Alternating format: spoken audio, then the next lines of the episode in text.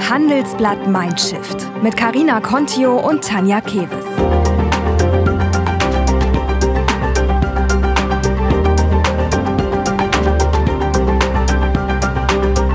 Und das hören Sie heute bei Handelsblatt Mindshift. Ich würde nicht antreten, wenn ich nicht daran glauben würde, dass äh, ich sowas gewinnen könnte. Ich bin Motorradfahrerin, da heißt es immer, äh, fährste, guckste Scheiße, fährste Scheiße mit Verlaub. Ich habe die Beobachtung gemacht, dass Frauen mit sich extrem selbstkritisch sind, möglicherweise sagen, ich habe meine Familie, ähm, ich habe einen Job, Politik würde ich auch gern machen, aber alles drei und dann will ich alles perfekt machen und dann will ich auch noch gut aussehen. Das Leben ist kein Ponyhof und da muss man sich eben auch durchsetzen.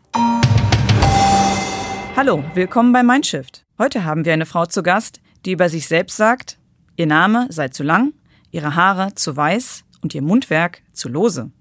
Zu lang, zu weiß, zu lose? Für was? Sie will Oberbürgermeisterin von Düsseldorf werden. Ja gut, und? Marie Agnes Strack-Zimmermann, so heißt sie, will eine der letzten Männerbastionen dieser Republik erobern. Das Amt des OB wurde in der Landeshauptstadt am Rhein noch nie von einer Frau besetzt. Naja, und wie will sie das machen? Kann ja sein, dass sie in Düsseldorf bekannt ist wie ein bunter Hund, aber ihre Partei, die FDP, ist ja jetzt nicht unbedingt eine Volkspartei. Mit Persönlichkeit, Erfahrung und einer Portion Frechheit.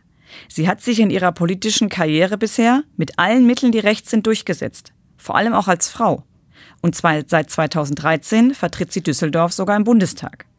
Aber sie ist jetzt schon 62 Jahre alt. Da könnte man es doch auch langsam ein bisschen ruhiger angehen lassen. Nicht MASZ, wie sie sich selbst nennt. Sie will es nochmal so richtig wissen. Im Wahlkampf schreckt sie selbst vor Guerillamethoden nicht zurück. So hat sie auf Sylt, immerhin 660 Kilometer von Düsseldorf entfernt, ohne Genehmigung plakatieren lassen. Und zwar mit den Worten, damit bald auch in Düsseldorf frischer Wind weht. Eine echte Regelbrecherin also. Das Plakat hing aber nicht lange. Ich bin wirklich gespannt, ob die eine Chance hat. Die Wahl ist am kommenden Sonntag. Aber ob Sieg oder Niederlage, ihr Lebensmotto dürfte Bestand haben. Das Leben ist kein Ponyhof. Kennen Sie schon unseren neuen Podcast? Es ist zweifelsohne eine Kriminalgeschichte, wie Hollywood sie sich besser nicht hätte ausdenken können. Aus den schmuddelig angehauchten und noch bescheidenen Anfängen einer Dotcom-Firma gelingt der Aufstieg in den Olymp der deutschen Konzernwelt. In den DAX 30 die Liste der wertvollsten Unternehmen Deutschlands. Markus Braun, heute rücken Sie anstelle der Commerzbank in den DAX auf. Sie sind damit eines der wichtigsten Unternehmen in diesem wichtigen Index. Ja, es bringt eine Menge an positiver Aufmerksamkeit. Es ist eine gute Nachricht für Investoren. Wir sind eine treibende Kraft im Tech-DAX gewesen und hatten uns überlegt, dass wir als Fintech- und Wachstumsfirma auch eine gute Chance auf den DAX hätten. Das war unser Ziel. In den nächsten zwölf Wochen werden wir uns minutiös anschauen, wie es zum Absturz des deutschen Vorzeigeunternehmens kommen konnte. Wie das System hinter Wirecard funktioniert, warum es Warnungen gab und trotzdem keiner reagiert hat. Handelsblatt Crime finden Sie auf handelsblatt.com oder exklusiv in der Podcast-App Podimo auf podimo.com/wirecard. Herzlich willkommen, Marie-Agnes Strack-Zimmermann, hier bei uns im Handelsblatt Podcast Studio. Sie haben mich schon auf dem Weg hierhin begleitet und zwar auf Wahlplakaten. Hier in Düsseldorf ist der heiße Wahl, die heiße Wahlkampfphase angebrochen. Und erstmal vielen Dank, dass Sie sich die Zeit nehmen. Es sind noch 30 Tage bis zum Wahltag hier Herz zu uns zu kommen. Vielen Dank für die Einladung. Ich bin gerne gekommen. Sehr gerne. Frau Strack-Zimmermann, entschuldigen Sie, aber Ihr Name geht ja eigentlich gar nicht. Ja, der ist ja sehr kompliziert. Wie sind Sie eigentlich zu dem gekommen? Mir hat mal eine Journalistin vor 20 Jahren, als ich anfing, Politik zu machen, noch auf kleinerer Stufe gesagt, ihr Name ist zu lang, die Haare zu weiß und ihr Mund zu laut äh, ob ich wirklich in die Politik wolle. Äh, also der Name ist relativ einfach. Ich bin eine geborene Jan. Und als ich auf die Welt kam, haben meine Eltern gedacht, kurzer Nachname kann das Kind den Namen der Großmutter und Urgroßmutter bekommen, nicht ahnend, dass ich 27 Jahre später Horst Strack-Zimmermann geheiratet habe. Also der Name, der Doppelname kommt aus der Familie und hat nichts damit zu tun, dass FDP-Frauen grundsätzlich Doppelnamen haben. Sie sind nicht nur aufgrund dieses Namens ein Phänomen, Sie schicken sich auch an, eine der letzten Männerbastionen zu erobern, und zwar das Oberbürgermeisteramt hier in Düsseldorf. Warum tun Sie sich das eigentlich an?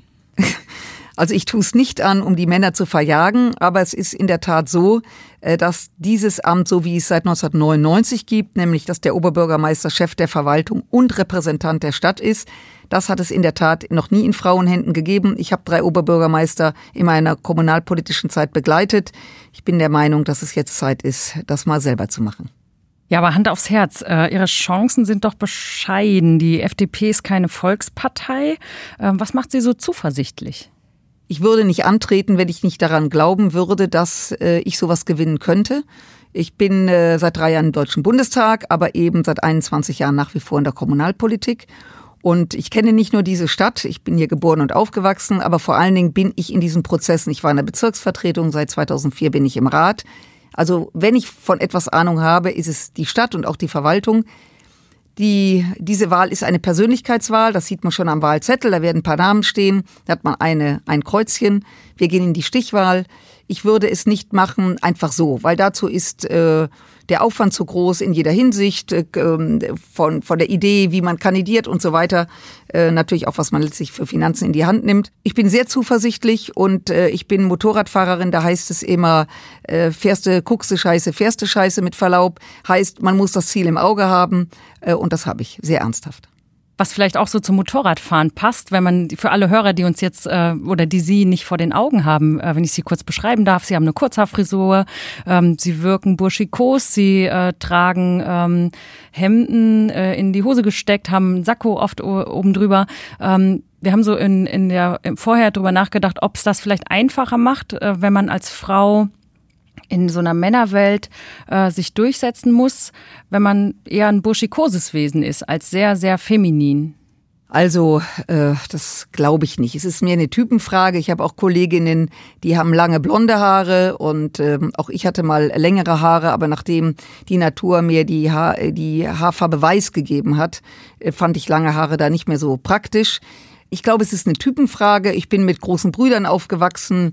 Äh, da ging es immer etwas burschikos zu. Aber das wäre schon zu einfach. Das hieße ja, dass sehr feminine Frauen, ich sag jetzt mal, die eine entsprechende Figur haben und lange blonde Haare nicht in die Politik sollten. Also bloß nicht. Das wäre ein Klischee. Das geht natürlich gar nicht. Mhm. Sie sind inzwischen 62 Jahre alt? Ja, und das äh, normalerweise erschreckt mich auch jeden Tag. Man sieht es aber nicht. Vielen also. Dank, meine Damen und Herren, man sieht es wirklich nicht. und viele Menschen werden ja mit zunehmendem Alter eher ruhiger. Bei Ihnen hat man eher den Eindruck, Sie werden immer lauter. Warum ist das eigentlich so? Nein, ich werde nicht immer lauter. Ich bin auf die Welt gekommen und der Lärm begann. Äh, ich sagte Ihnen ja gerade, dass ich mit Brüdern groß geworden bin. Ich bin sehr temperamentvoll äh, und hatte große Vorbilder in meinen Eltern und vor allen Dingen in meinen Großmüttern. Äh, eine meiner Großmutter war, ist nach dem Krieg unmittelbar in den Heidelberger Stadtrat gewählt worden und das auch nur. Frauen haben gar nicht kandidiert, waren gar nicht vorgesehen, weil sie sich als CDU-Frau zusammengetan hat mit der Kommunistin, der Sozialistin und der Dame, die das Zentrum vertrat. Und diese Liste, das ist in Baden-Württemberg ging das, dann ist diese Liste reingewählt worden. Also da haben sich vier Frauen zusammengetan, 1947 in einer Männerwelt, äh, um wirklich Gas zu geben. Für mich immer sehr großes Vorbild. Da lebte ich natürlich noch nicht, aber ich habe meine Großmutter erlebt, wie sie Politik machte. Ähm, nein, ich bin nicht je Oller, je Dollar, aber ähm, ich bin natürlich erfahrener, gehe heute etwas lässiger damit um. Es wird überall nur mit Wasser gekocht, übrigens im Bundestag auch, auch in Rathäusern. Man begegnet Menschen, die wirklich super sind, man begegnet Menschen, da denkt man oft, Herr, lass Hirn regnen. Aber das haben sie überall, das haben sie auch in jeder Redaktion, natürlich nicht bei Ihnen, aber sonst.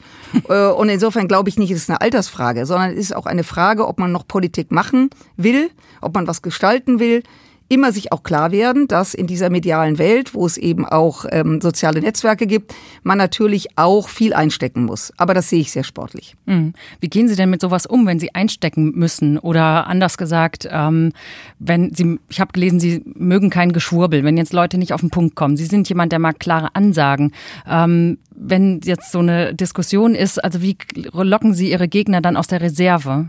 Also es kommt drauf an. Wenn das äh, konstruktiv, selbst wenn es nicht meiner Meinung entspricht, wenn es aber konstruktiv ist, finde ich eine Diskussion spannend, die führe ich auch gerne. Das ist im Netz oft nicht möglich. Ähm, wenn einer nur irgendwas äh, rausprollt, weil er Lust dazu hat oder morgens äh, aufsteht, Tasse Kaffee trinkt und meint, er müsse jetzt mal seinen Lebensfrust ins Netz hauen, das ignoriere ich. Weil ähm, eine Erfahrung, das sage ich auch meinen jüngeren Kolleginnen, man muss Troll, einen Troll nicht füttern. Äh, ich bin für jede Diskussion offen und weil Sie gerade auf mein Alter ansprachen, ich habe inzwischen gelernt, das war, als ich jünger war, viel mehr schwieriger zuzuhören und durchaus auch zu erkennen, dass es durchaus auch gute Argumente gibt, die unter Umständen das, was ich bis dato sah, mich anders sehen lässt. Da bin ich offen. Äh, äh, und aber wenn einer blöd kommt, dann ja, dann kriegt er entweder eins auf die Nase, verbal selbstredend nur, oder ich schalte ab. Es gibt ja auch ähm, Parteifreunde, die ähm, Dinge tun, mit denen Sie und auch die Gemeinheit nicht einverstanden ist. Wo sind denn so für Sie die Grenzen der Loyalität erreicht? Oder ähm, sagen Sie, ähm, politisch muss man da eigentlich äh, äh mehr Ruhe bewahren, wenn es um die eigenen Parteifreunde geht?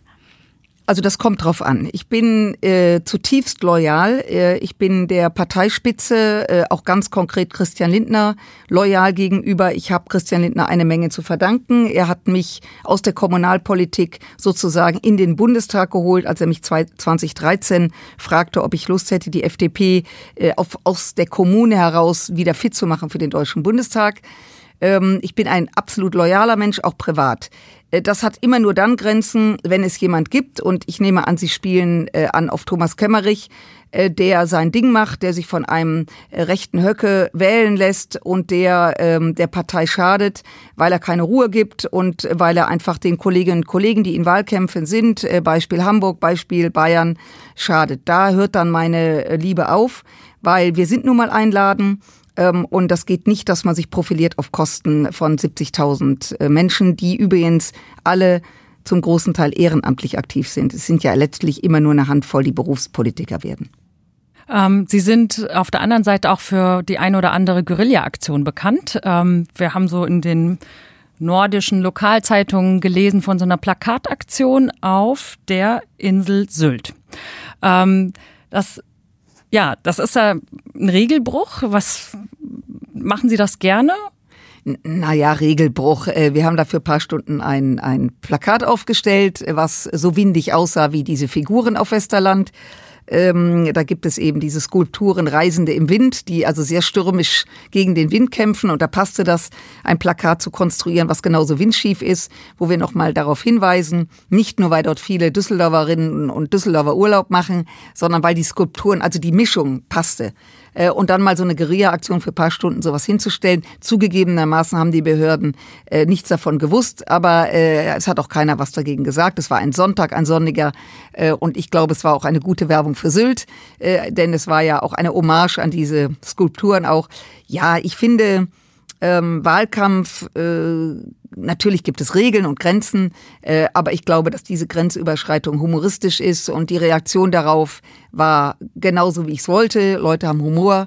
Äh, der Rheinländer als solches lacht ja gerne und das habe ich damit erreicht. Der Rheinländer auf Sylt. Äh, ja, durchaus. Es gab ja mal eine Werbung, Hamburg ist wie Sylt, nur ohne Düsseldorfer.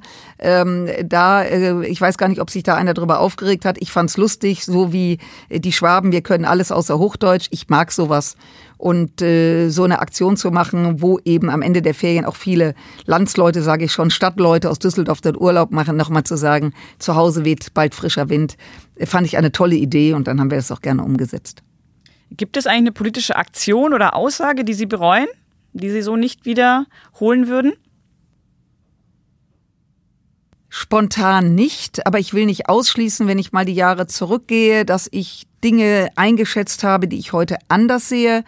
Ich würde das nicht als Aktion sehen. Wir haben ja die Diskussion um günstigen Wohnraum. Wie können wir die breite Mittelschicht, die hier in Düsseldorf ist übrigens ein, ein Problem aller Großstädte, aber ich fühle mich nun für diese Stadt verantwortlich, äh, wo wir die breite Mehrheit gar nicht mehr abholen können, sei es, dass sie vernünftige Preise zahlen der Miete und nicht die Hälfte ihres Nettogehalts ausgeben müssen. Da würde ich inhaltlich heute durchaus auch mal in den Markt eine Phase lang ein, eingreifen, damit wir da mal wieder ähm, die Situation so herrichten, dass eben junge Leute auch mal Dinge erwerben können. Ähm, ganz konkret äh, habe ich jetzt vorgeschlagen, dass die Stadt ähm, sich daran beteiligt, mit einem 100 Millionen Euro Programm zum Beispiel Genossenschaften zu unterstützen, äh, dass die Genossenschaften auf 20 Jahre Häuser errichten, einen Mietzins garantieren von 7,50 Euro, um mal diesen Markt aufzubrechen, damit er nachher auch wieder im Rhythmus läuft. Ich bin soziale Marktwirtschaftlerin und ähm, glaube, dass es Zeit wird, da etwas zu machen. Hätte ich vor zehn Jahren erbost abgelehnt. Also politisch auch mal Dinge anders zu sehen, weil die Welt sich verändert und bestimmte Mechanismen nicht so laufen, wie wir das oder wie ich das geglaubt habe. Ja, so eine richtig krasse Aktion, die ich heute bereue. Also spontan fällt mir nichts ein. Das heißt, ähm, dass es nichts gibt, was mich um den Schlaf bringt. Aber ich bin sicher, dass es Aktionen gab, wo ich anschließend gedacht habe, das war nichts. Aber wenn ich jetzt offen gestanden, fällt mir nichts ein. Sie sind ja eine, ein sehr politischer Mensch und stehen ja jetzt auch allein durch diesen Wahlkampf absolut in der Öffentlichkeit und abgesehen davon von Ihrem Bundestagsmandat und Ihren Aktivitäten bei der FDP. Inwieweit müssen Sie sich denn auch als Persönlichkeit mal anpassen? Ein Beispiel, Sie fahren ja gerne Motorrad. Das ist ja auch kleine, kleine Maschine. Wenn ich mir jetzt diese ganze Klimadebatte angucke, kommt das ja nicht mehr so ganz locker, oder? Also das sehe ich ein bisschen anders. Ich bin, ähm, was das Thema betrifft, äh, schon sehr sensibilisiert. Äh, in meiner Familie äh, gibt es nur noch ein Auto. Ich betone das, weil wir durchaus mehrere hatten. Äh, nun wohnen wir sehr städtisch, das heißt, dann ist das auch nicht mehr so erforderlich. Ähm, ich mache mir schon Gedanken darüber. Ich fahre auch zurzeit auch mal zum Test im, im Wahlkampf ein wasserstoffangetriebenes Auto, weil ich das Thema interessant finde. Äh, meine Leidenschaft fürs Motorradfahren, deswegen das Motorrad in die Ecke zu stellen, auf die Idee käme ich nicht. Ich glaube auch, wir sollten aufpassen bei der Umweltdebatte, äh, nicht diese, die, die Mobilitätsfrage in böse und gut äh, einzuordnen, sondern ich glaube, Politik ist aufgefordert, Alternativen zu schaffen, wenn man vom Verbrennungsmotor weg will. Die Alternativen sehe ich in dieser Stadt noch nicht. Bisher hat der Oberbürgermeister, um konkret zu werden, auch noch nicht durchgesetzt, dass es deutlich mehr E-Tankstellen gibt oder Wasserstofftankstellen. Gibt es nämlich zurzeit nur zwei. Eine geht überhaupt nicht. Es gibt also momentan nur eine.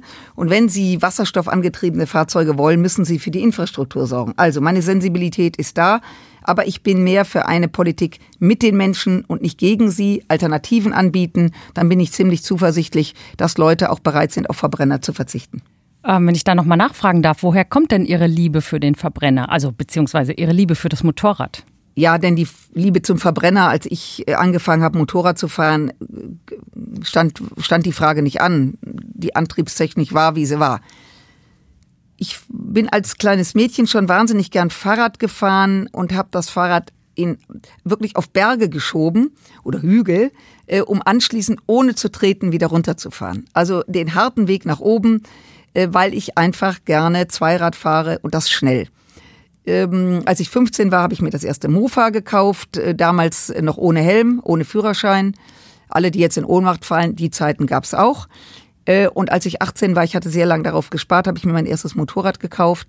Ich bin ähm, das immer gerne gefahren. Ich habe mal eine Zeit lang aufgehört zwischen der ersten Schwangerschaft und der letzten Geburt. Ich habe drei Kinder, zwischen Erwachsenen. Da habe ich mal sieben Jahre pausiert. Aber als mein jüngster Sohn, der ist jetzt 27, auf der Welt war, äh, bin ich durch die Stadt gelaufen, an einem Laden vorbei. Da lachte mich im tiefen Winter ein Motorrad an und da habe ich gesagt, ähm, du bist ja, es. es ist jetzt wieder Zeit und seitdem fahre ich wieder und äh, habe das ein bisschen vererbt. Meine Söhne fahren, meine Tochter hat darauf verzichtet, weil sie sagte, die Frisur ist anschließend im Eimer, da ist was dran. Ähm, aber ich, ich fahre einfach gerne Ski, ich fahre, ich segel gerne, ich fahre gerne, ja alles was, fahre gerne offen, also Wind in den Haaren mag ich. Sofern ich selber die Kontrolle darüber habe. Also ich fahre nicht gerne Achterbahn, äh, wo ich nicht bremsen kann, wenn ich will. Das tue ich nicht gerne. Also vielleicht auch ein Charakterzug von mir, ich behalte gern die Kontrolle über Dinge, vor allen Dingen, wenn es schnell wird. Sie gelten, und äh, wir haben das ja auch schon erlebt, als relativ streitlustig und mögen ja auch die direkte Rede. Woher kommt das eigentlich? Hatten Sie eine schwierige Kindheit mit drei Brüdern? Zwei Brüder. Zwei. Nein, ich hatte eine sehr glückliche Kindheit. Ich bin das dritte Kind. Äh, ich war sozusagen, äh, als ich auf die Welt kam, war die Freude groß, dass es ein Mädchen geworden ist. Das konnte man seinerzeit noch nicht sehen. Heute weiß man das ja sehr früh. Äh, und dadurch waren meine Eltern mir gegenüber, ich komme aus einem ähm, gut bürgerlichen Elternhaus und äh, wo es auch Regeln gab. Äh, und meine Eltern waren, was mich betraf, schon etwas aufgeweicht. Das ist beim dritten Kind ist das so, irgendwann lässt die Kraft nach. Ähm, Sie wissen das selber, äh, bestimmte Dinge, wo man beim ersten noch sehr ähm, äh, strikt ist, ist beim dritten, dann sagt man, komm, läuft auch so.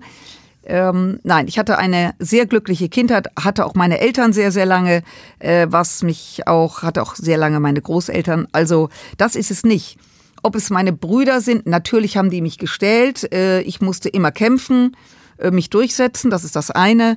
Äh, das andere, dass ich auch vom Typus her, ich habe ja gerade von meinen Großmüttern, ich hatte sehr starke Großmütter, ähm, die waren auch so, vielleicht ist es einfach genetisch, also vielleicht ist es gar nicht psychologisch. Äh, ich glaube, das Raufen als solches macht Freude, sofern es nicht unterhalb der Gürtellinie ist. Also ich will nicht ausschließen, dass ich manche Menschen auch damit treffe. Mir tut das dann im Nachhinein leid, weil ich möchte politisch hart sein, aber ich möchte keinem zu nahe treten. Das ähm, gehört sich nicht.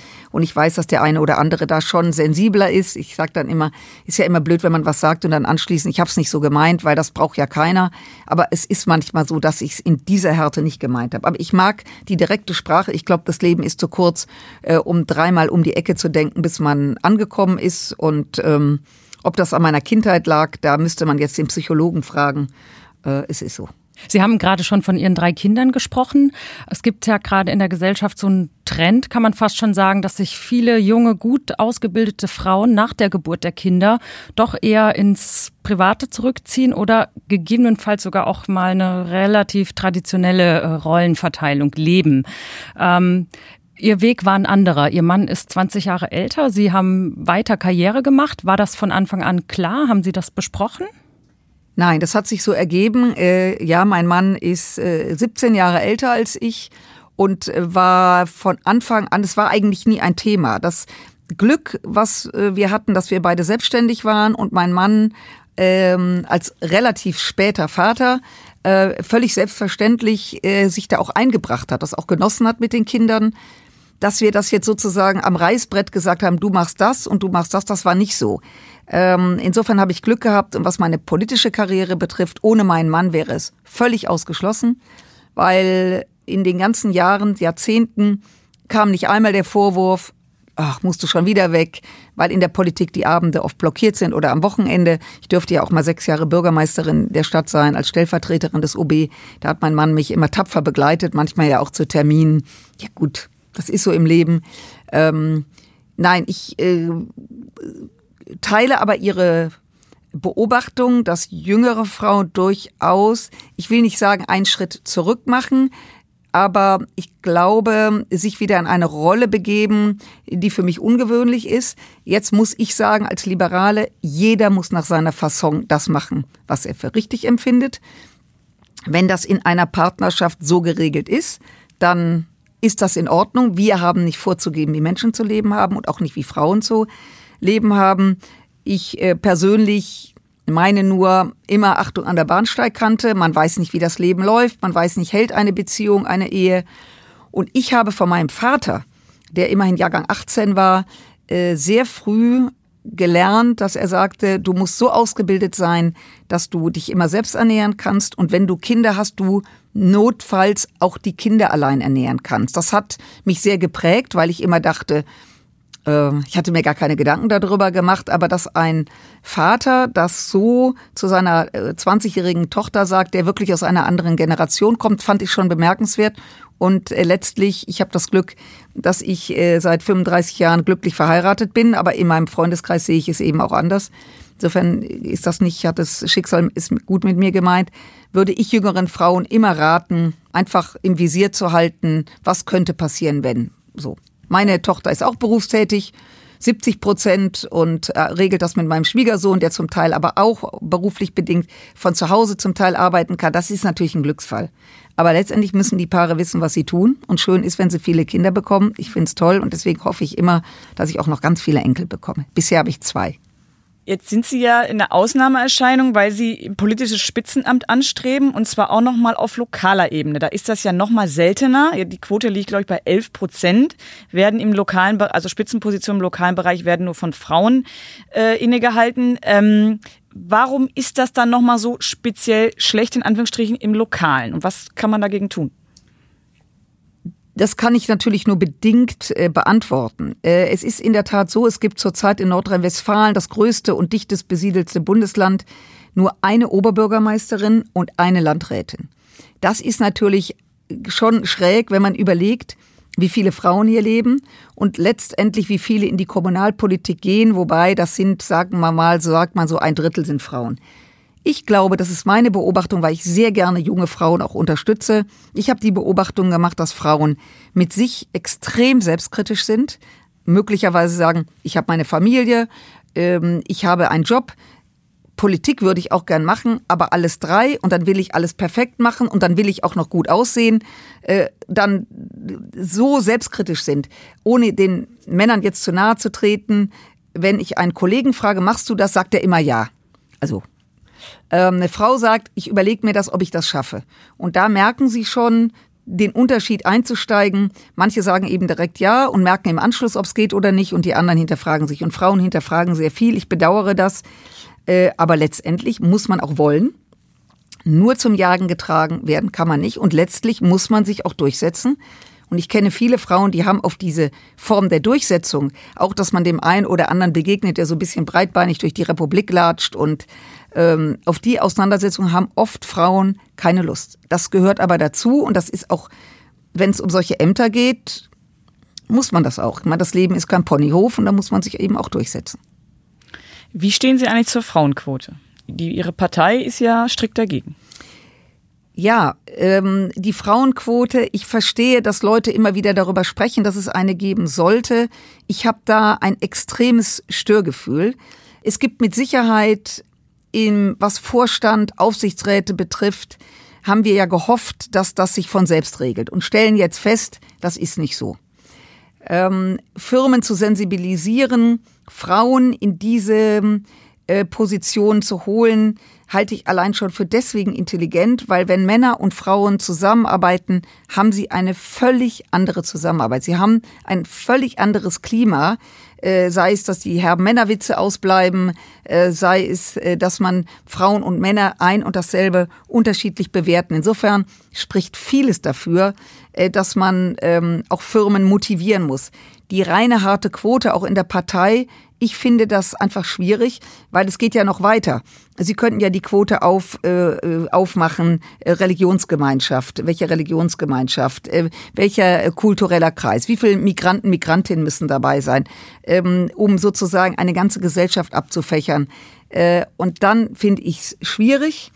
Ähm, ich habe immer gehofft, wir schaffen das ohne Quote und ich will auch nicht ähm, aufgeben, dass es so ist. Ich äh, führe ja hier die äh, FDP in Düsseldorf mit knapp 1000 Mitgliedern, sehr großer Kreisverband, einer der größten in Deutschland. Und äh, wir sind jetzt auf der Ratsliste unter den Top 5, drei Frauen, zwei Männer. Bei den Top 10 werden es dann mehr Männer, bei den Top 15 sind es dann noch fünf Frauen. Dann wird es schon wieder dünner. Ich habe viele Kolleginnen, die ich gefragt habe, wollt ihr nicht? Alle gut ausgebildet, die mir gesagt haben, was ich gerade sagte. Familie, Beruf und ein Mandat ist mir zu viel. Ob die Quote dabei die Antwort ist, weiß ich nicht, weil man muss auch die Frauen finden, die bereit wären, es zu machen. Ja, im Fall der Fälle. Sie gewinnen am 13. September die Wahl. Welche erste Amtshandlung dürfen wir von Ihnen erwarten? Also die Wahrscheinlichkeit, dass ich gewinne, ist groß, aber eher am 27. September, weil es gibt ja ähm, eine Stichwahl. Insofern ist jetzt mein Ziel, in diese Stichwahl zu kommen. Und äh, ich habe bereits ein, ein Team vor Augen, wen ich mitnehme, denn Sie müssen natürlich auch ähm, mit Leuten in ein Rathaus ziehen, auf die Sie sich verlassen können. Ähm, es gibt mehrere Punkte. Stadt, städtebaulich würde ich sofort anfangen. Die Pläne gibt es nämlich schon und leider hat der bisherige Oberbürgermeister es nicht für nötig erachtet, die umzusetzen, nämlich die Rheinuferpromenade zu verlängern zwischen Oberkassler und Theodor-Heuss-Brücke die Rheinuferpromenade vor 27 Jahren eröffnet, hat Düsseldorf völlig verändert, hat die Stadt an den Rhein gezogen. Ähm, an der Oberkasseler Brücke kommt Richtung Norden der totale Abriss. Das würde ich in die Hände sofort mit der Bauverwaltung, dem Rat eine entsprechende Vorlage äh, auf den Tisch legen, dass wir sofort damit beginnen. Ich würde beim Thema Wohnen, was ich gerade sagte, das 100 Millionen Programm anstoßen, um den Wohnungsmarkt zu entspannen. Äh, in der Verkehrspolitik würde ich ähm, äh, erstmal eine Metroline einführen. Halt, das bedeutet, dass die Taktung des öffentlichen Personennahverkehrs rund um die, äh, rund um die Uhr gewährleistet ist. Das ist für eine Rheinbahn am Anfang ein großer Schluck aus der Pulle, auch finanziell. Aber wenn Sie Autofahrer und Fahrerinnen aus den Autos holen wollen, brauchen sie ein super ÖPNV-Angebot und nicht, dass man ständig guckt, wann kommt überhaupt einer vorbei. Park-and-Ride-Plätze gehören dazu. Also das heißt, sofort Grundstücke evaluieren, wo man in, die, in den Boden Tiefgaragen baut, wo die Autos sicher stehen und dann die ähm, Menschen, die reinpendeln, in die Stadtbahn ähm, übergesiedelt sind. Aber ich würde äh, auch was das Thema Sicherheit betrifft, wir haben ein großes Sicherheitsproblem. Das hätte ich vor Jahren so nicht festgestellt dass wir es mit äh, Leuten zu tun haben, die in diese Stadt kommen oder schon in ihr Leben äh, und sich einfach daneben benehmen. Also hier auch äh, Wohngegenden aufmischen. Äh, da brauchen wir mehr Polizeipräsenz. Äh, das kann man nur mit dem Polizeipräsidenten regeln. Da ist jetzt ein Anfang gemacht, aber das reicht nicht. Wir haben einen Ordnungs- und Servicedienst. Ähm, da würden wir sofort ein neues äh, Haus, äh, sozusagen ein Gebäude bauen, dass wir auch mehr Leute dort unterbringen können.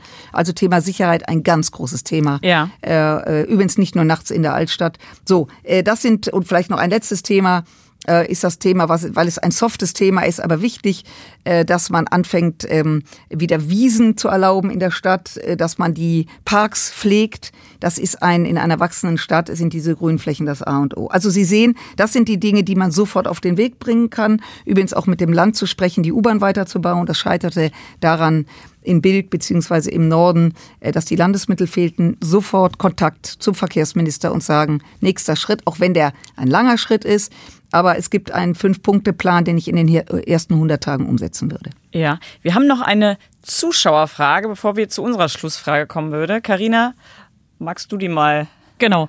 Ähm, das ist von Stefanie Datson. Die würde gerne wissen, wir haben ja jetzt sehr viele Fragen auch äh, relativ zackig, sage ich mal, beantwortet. Man merkt beim Motorradfahren, Sie sind wahrscheinlich gerne in der Höchstgeschwindigkeit unterwegs. Ähm, Immer, was natürlich die Straßenverkehrsordnung erlaubt. Ich ähm, hätte Ihnen nichts anderes äh, Vielen Dank.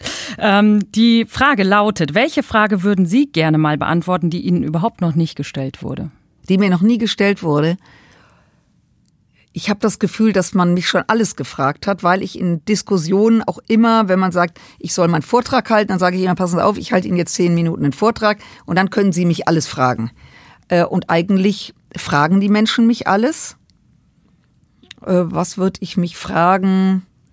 So ein Thema, wo Sie denken, so, oh Mann, das hat mich noch, da würde ich gerne mal echt so meinen Senf zu ablassen, aber irgendwie habe ich noch nirgendwo den Platz gehabt. Das äh, habe ich eigentlich nicht. Ich habe in meiner politischen Arbeit, ich habe ja vier Jahre im Präsidium gesessen, da habe ich Gesundheitspolitik begleitet. Das war hart für mich, mich da einzuarbeiten. Das ist nichts, äh, also schon sehr komplex. Ich mache seit drei Jahren jetzt ähm, in Berlin Verteidigungspolitik, etwas, wo ich mich mit großem Interesse eingearbeitet habe äh, ist, eine, ist eine gute Frage. Menschen sind heutzutage, das ist aber, wenn sie ihren Kopf aus dem Fenster heben, dann weht der Wind. Und Menschen sind, und das meine ich jetzt gar nicht kritisierend, extrem übergriffig. Also Leute sind schon, kommen einem schon sehr nah, äh, muss man sagen. Äh, Beispiel, wenn ich im Fernsehen war äh, und man sagt mir, ja, die Lippen waren zu rot oder man sah mich komplett, oh, sie hatten ja mal Turnschuhe an, macht man denn das? Wobei ich im Plenum nie Turnschuhe trage, dann denke ich immer, du Dödel, was erzählst du mir da? Ähm, oder wie gesagt, wenn Frauen mich ansprechen, ob die Schminke richtig war, ähm, jetzt bin, schminke ich mich nicht außer Lippenstift und dann denke ich immer, da ging es möglicherweise jetzt um sicherheitspolitisches Thema und das, was übrig bleibt. Da muss ich sagen, übrigens bei Männern und Frauen gleich, bin ich schon irritiert, wenn das das alles ist. Ich weiß aber, dass Bilder wirken, aber eigentlich fragen Leute inzwischen alles. Ob ich eine gute Schülerin war, war ich nicht. Also eigentlich muss ich Ihnen sagen, ob ich mal rot über die Ampel gefahren bin. Ja, bin ich, habe äh, das auch teuer bezahlt, Gott sei Dank schon 30 Jahre her. Äh, ja, ich lebe ein ganz normales Leben. Sie sind ja, man, man könnte sagen, eine Kollegin von uns. Sie sind promovierte Publizistin ähm, und haben mal in einem Verlag gearbeitet, der die Was ist was Bücher herausgegeben ja. hat. Ähm, wenn Sie da heute wieder anfangen würden, was wäre denn so ein Thema, was Sie in so einem Was ist was Buch gerne Kindern näher bringen würden? Wie Wahlen funktionieren. Also es gibt, ich muss dazu sagen, ich habe 20 Jahre für den Tesla Verlag gearbeitet, der in Nürnberg sitzt. Ich habe nicht im Lektorat gearbeitet, sondern im Vertrieb. Ähm, und das Tolle an dem Verlag ist, dass die, die im Lektorat sind, eben sich mit uns, mit meinen Kolleginnen und mir immer sehr stark ausgetauscht haben, weil ich glaube, dass äh, wenn sie an der Front sind, im äh, Verkaufssinn erfahren, was äh, interessiert Kinder und Jugendliche. Ähm, und wir haben ein Deutschland-Band ähm, rausgebracht, wir haben ein Band über Europa rausgebracht. Ich glaube, dass es sehr, sehr wichtig ist, über diese spielerische Art, die Bände sind ja ab acht, je nach Thema, äh, dass man Kindern, es gibt auch ein Band Demokratie übrigens, äh, dass man äh, Kindern beibringt, dass ähm, gewählt wird, wie unterschiedlich Wahlen sind, weil oft hängt es sich an der Bundestagswahl auf, die große Wahl, weniger an der Kommunalwahl. Und ich ähm, würde Kindern sehr gerne früh vermitteln, dass es auch toll ist, wenn man Klassensprecherin wird, ähm, dass politisch sich einzumischen gar nicht immer die große Politik ist, sondern eben auch sich einzubringen nicht nur motzen und sagen, alles doof. Das geht mir übrigens am meisten auf den Keks, um die Frage der Dame gerade zu beantworten, ob mich mal einer fragt, ob mir es auf den Keks geht, wenn alle motzen und keiner was tut, nach dem Motto, ach, es ist so heiß, die Bäume müssten mal gegossen werden. Da sage ich, nimmst vielleicht mal eine Kanne Wasser in die Hand und gieß den Baum vor der Tür. Das ist jetzt ein kleines Beispiel, wo ich immer sage, mit wem reden die?